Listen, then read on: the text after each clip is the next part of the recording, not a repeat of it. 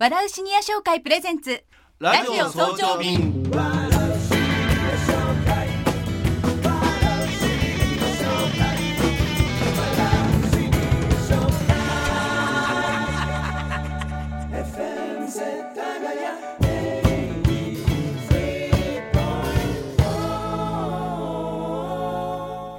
おはようございます笑うシニア商会の村山誠一郎ですおはようございます。笑うシニア商会のスマイル生玉です。おはようございます。FM 世田谷武藤真理です。笑うシニア商会プレゼンツラジオ早朝便。新しい一週間が始まりました。今日も世田谷から元気を発信していきます。村山さん生為さんよろしくお願いしまよろすしくお願いいたしまよろしくお願いします。ねえ今日が最終回。ですか。とうとう来てしまいましたけれども、え。えもんですね。一年。ねあっという間でしたね、今日はその辺を振り返りながら、はい。これからの笑うシニア商会についてなど、うん。いろいろ伺っていきます、はい。それでは最終回のラジオ早朝便参りましょう。はい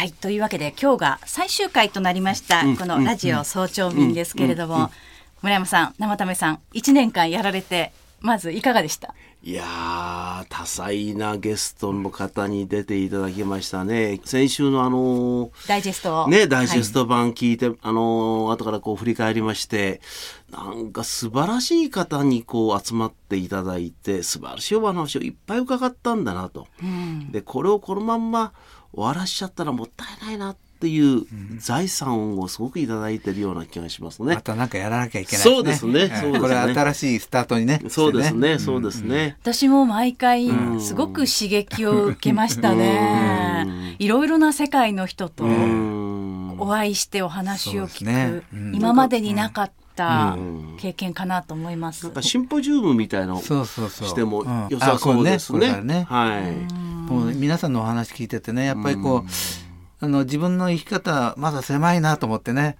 とにかく多様に考えて行動すりゃいいんだっていうね、うんそういう多少なんか自分でも自信が持てましたけどね。うんうんもともとそのシニアの人たちに元気になってもらおうとか、元気に外へ出ようみたいなことを村山さんも生為さんもいつもこのラジオでお話しされてましたけれども、実際今そういうシニア世代をご覧になってどうですか、変わってきましたよね。だって私思ったのはね、100歳以上が1万人になっちゃったんですよ。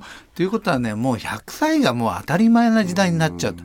で、それ100歳をね、みんなであのなんか介護っていうこともありますけどももちろんそれはあの多様なねシニアがいるんですけどまだまだ元気なね、シニアがいて、ね、そういう人たちがねもっと表出てねもっとこうなんか縁作りとかねサークルをこう機能させてね、あのーなんかできないかなと思いましたね。うんあの自分はですねちょっと私事なんですが、この前ちょっと母親を見舞ってきましてね。で、まあ、うちの母親92歳なんですよ。でまああそろそろかなっていうところなんですが実は、あの世代まあ60過ぎからの世代ですね、これはやっぱり何なのかなと思うと、やっぱり人生最後の仕上げの時期なんだろうなと。うん。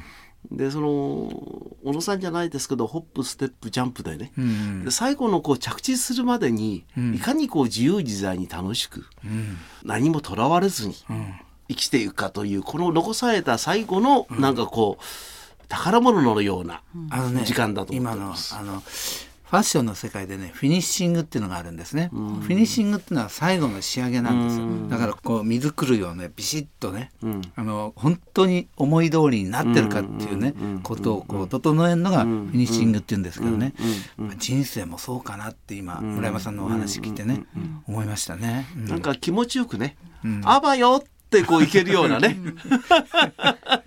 あ、お疲れ様、みんなも頑張れよっていうような形でこういけるように、いや、楽しかったよっていけるようななんかこう、人生の送り方できたらいいですよね。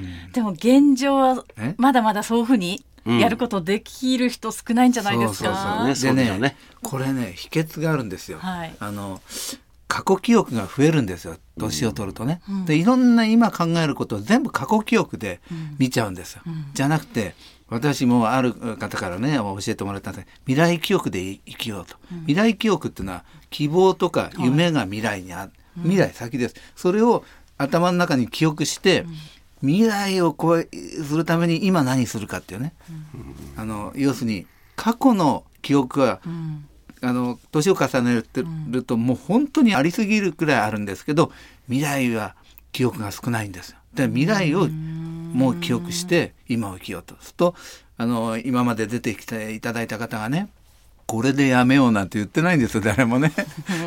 また、まあ、ピアノをひ今頃弾いてんだろうとそれも嫌いな曲は弾かないっていうね、うん。わがままな人もみんないるしね。多分そうかなと思いましたね。こ。こで満足っていうのは思っちゃいけないのかな。そう。まあ一つ満足しながらですねあのゴールはですね永久に更新するっていうねあのビジネスのルールだと思ってますよ。ゴールは更新し続ける。うん大事なことですよね。であとこう皆さんの共通の生き方っていうのは自分の中に閉じこもってない？あの誰かのために生きるみたいあなー大事ですねとこがすごくありますでしょ？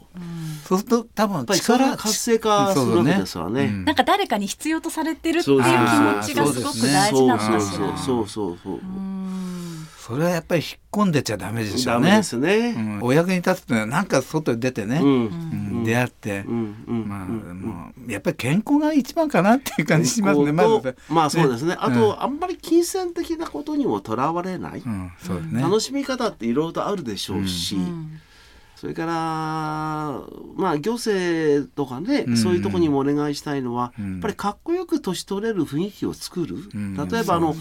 今二子玉公園ってのあるんですが、うん。あそこなんかすごく洒落てるんですよ。あの多摩川がバーッと見えまして、うんライズの後ろ側にあるんですうんが、当然それは行政の援助があるんだと思うんですよね。ああいうものを作っていただくと、いね。えー夕日を夫婦二人でじっとり見るとかねそういうシーンができてきますよね。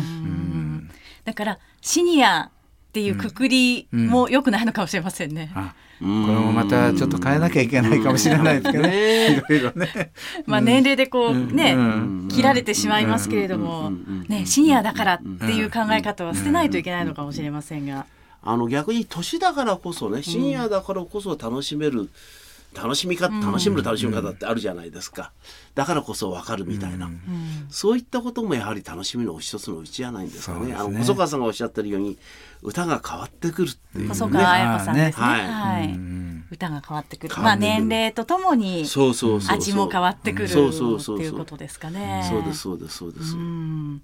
でそんなあの細川彩子さんも去年出演されました、ん。玉川高島屋アレーナホールのライブは、うん。笑うシニア紹介としてはこれからも続けていくはいイベントの一つですよね。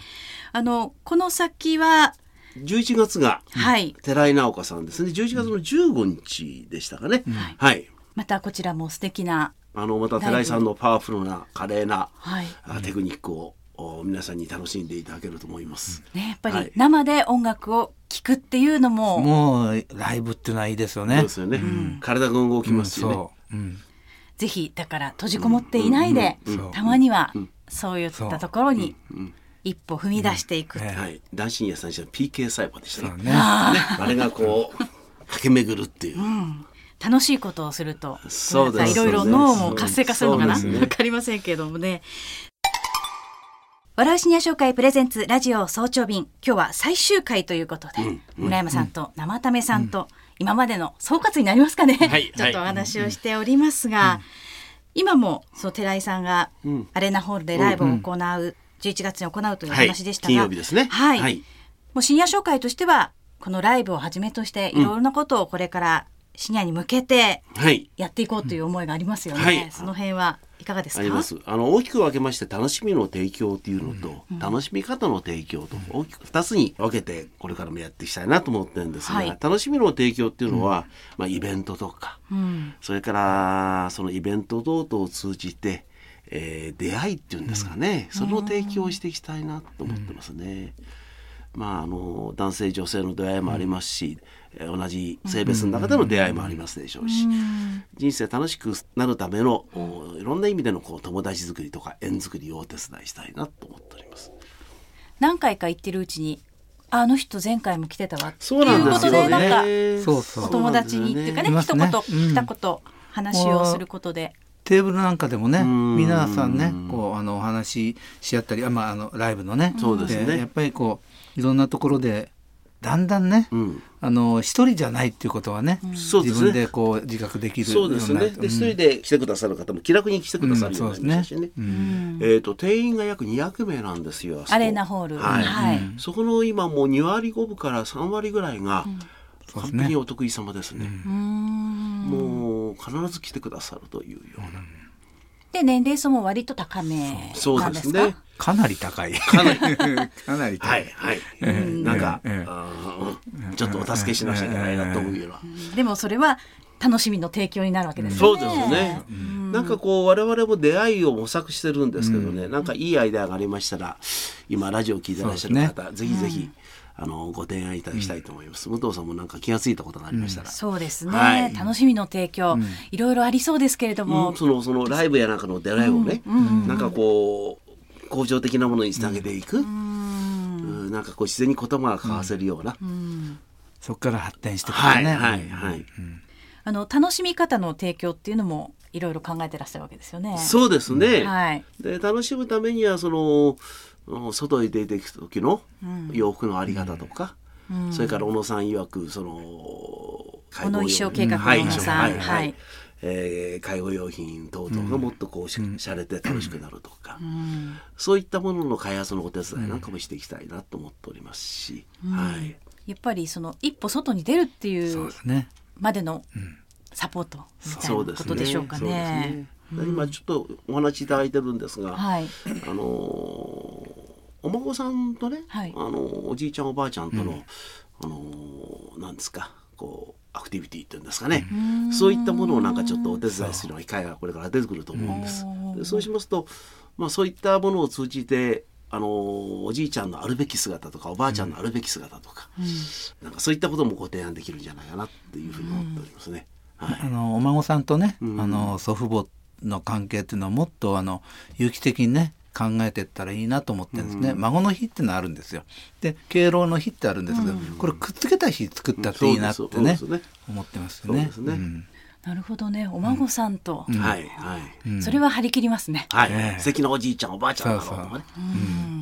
多分自分の息子娘を連れて歩く時よりもそうそう。違うと思いますよね。あもうあの目に入れても痛くないっていうね存在ですからね、もう俗に言うねシックスポケットとかなんとかってありますけど、単にお金払うだけじゃなくて、なんかもしもっと違うこう一緒にね影響力とか、はい何かをするっていう。はいやっていくとかね、そんなことをなんかこう具体的にご提案できたらいいなと思っておりますね。はい。あとなんかこれからのその目標みたいなものっていうのはシニア紹介としてはこんなことをやっていきたい、まあ、今もそうです今のお話もそうですけどあのやねっ。ぱりあの環境づくりのねお手伝いとかね、先ほどあの村山さんがお話しされてましたけどこう公園がねあのなんていうんですかねあのいろんなところに公園あるけどなんかほってあるばっかしのね、えーですけどそこに行くとああの公園に行くんだったらこの素敵なステッキをね、えーついていきたいとかいるじゃないこうあるじゃないですか、あのあそこに行くためにこうなる、だからそういうねあの気持ちをもっとこう高揚させてくれる環境づくりとかね、あのフランスのカフェがありますけどね。あれは日本でも今オープンカフェ増えましたけどあの昔はですね、中にいる人が恥ずかしかったんですよ。通りから見られるって、今は外に歩く人が恥ずかしいんですよ中から見られてる自分の。だからカフェの前を歩く時はみんな背筋が伸びて歩いてんですよ。あこれねやっぱりあの文化とか生活がね時間をかけて逆転するっていうねことかなと思ってるんですけどね、うん。見られてる。はいシャキッと、最初はみこんなところでお茶飲んでんの？ってさ最初は中にいた人が照れてたんです、今外歩く人が照れてるんですよ、ーうーん。なるほどね。そう。ステージランウェイね、はい。ファッションショーのランウェイを歩いてるみたいな感じなんです。よ、こっちは観客ですよ。コーヒー飲みながら、うん。で結局はやっぱりお仲間がいるとそうですね。それは大きいですよね。あそうですね。うーん。でその仲間もやっぱり同じような趣味思考を持ってるようなお仲間ですよね。まあ年齢とかは全然ね離れても構わないけれどもそうそうそう。そうなんかこう集う、うん。そうですね、うん。そういうのがあるとだいぶ違うんじゃないですか？すね。でそのシニアイコールなんかこう時代が終わっちゃったとか人生終わっちゃったっていうんじゃなくて、まだまだこう元気でアクティブで、うん。自分たちの夢を追いかけられるようなシニアをもっともっとこう、応援するっていうかクローズアップするというか、うん。えーそういう例えば、うん番組なんかもぜひ続けたいあと思いますそうですね。でぜひこれ出ていただいた方たちのものをまとめて、そうそう。なんかこう、うん。観光したいですね。うん。貴重なお話がたくさんありました。しそうですね。うん。同じ世代の方たちがこうん。の話を聞いて、うん。そうですね。こんなに生き生きしてるんそうだそうそうそうそう、うん。そうそれこそ楽しみ方の提供ですよ、それは。うんそうですよね、はい。だからその人それぞれでしょうけど何か趣味にええ。はまるのもいいし、うんお友達とどっか出かけるのもいいし、何かライブやお芝居を見て、はい。わーっと騒いでストレス発散するとか、いろいろやり方があると思いますけれどもね。ぜこの前先ほどお話があった滝さん的な生き方ですよね。ラテンラだテンのね。うん。はい。うん番組も、えー最終回ということで、残りも少なくなってきておりますけれども、はいはい。あの生為さんや村田、村山さん、はい。ラジオ聞いているシニアに向けて、何か最後にありましたら、あのー先ほどもねちょっとお話ししたんですけど、まあ、未来記憶で生きようと。要するに明日を考えて今生きようと。であの大事にしてほしいんですね時間をね、うん、あののんびりするのもいいし積極的にもいいしとにかく大事にするって自分のね時間はもうあの等しく与えられたものですから。はい、うんうん。そう思す。すね。僕はあの囚われない人生っていうのはいいんじゃないかなと思うんです。過去にも囚われないし、もうそれこそ肩の力が抜けた人生っていうんですかね。うんそれでこう自分のやりたいようにやっていくという、それが与えられた最高のこうご褒美じゃないですかね、人生の。うん、そうですね、はい、と思っておりますね。はい、そんな風に私も将来過ごせたらいいんですけどね。いやもう大丈夫です。大丈夫です。大丈夫です。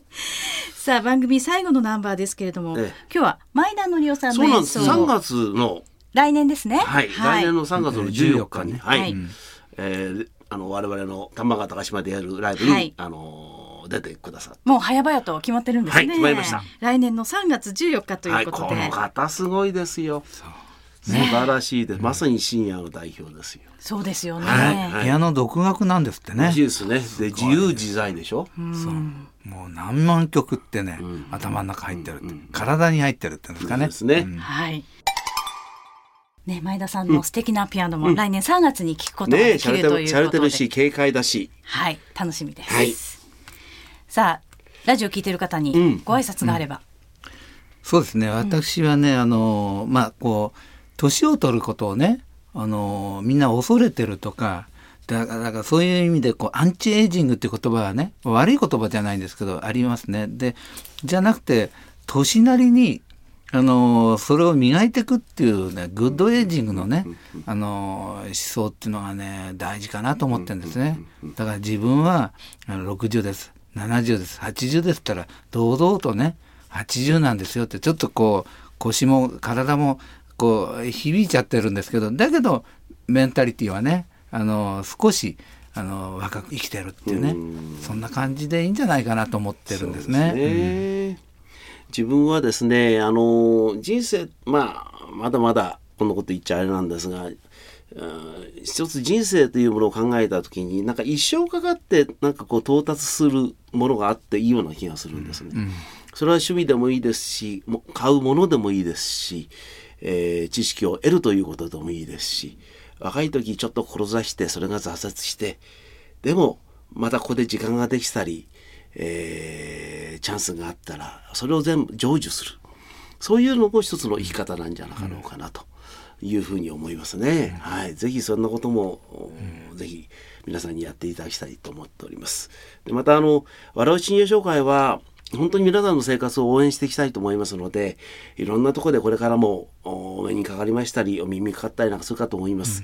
ぜひぜひどうぞあの声かけていただきまして、えー我々のお尻をどんどん叩いていただいて、我々も皆さんに何らかのことをどんどんご提案ご提供していきたいなと思っております。どうぞよろしくお願いいたしまね、す。ホームページもありますからね、はいそちらもご覧いただければと思います。ありがとうございます。はい笑うシニア紹介プレゼンツ、ラジオ早朝便。笑うシニア紹介の提供でお送りしました。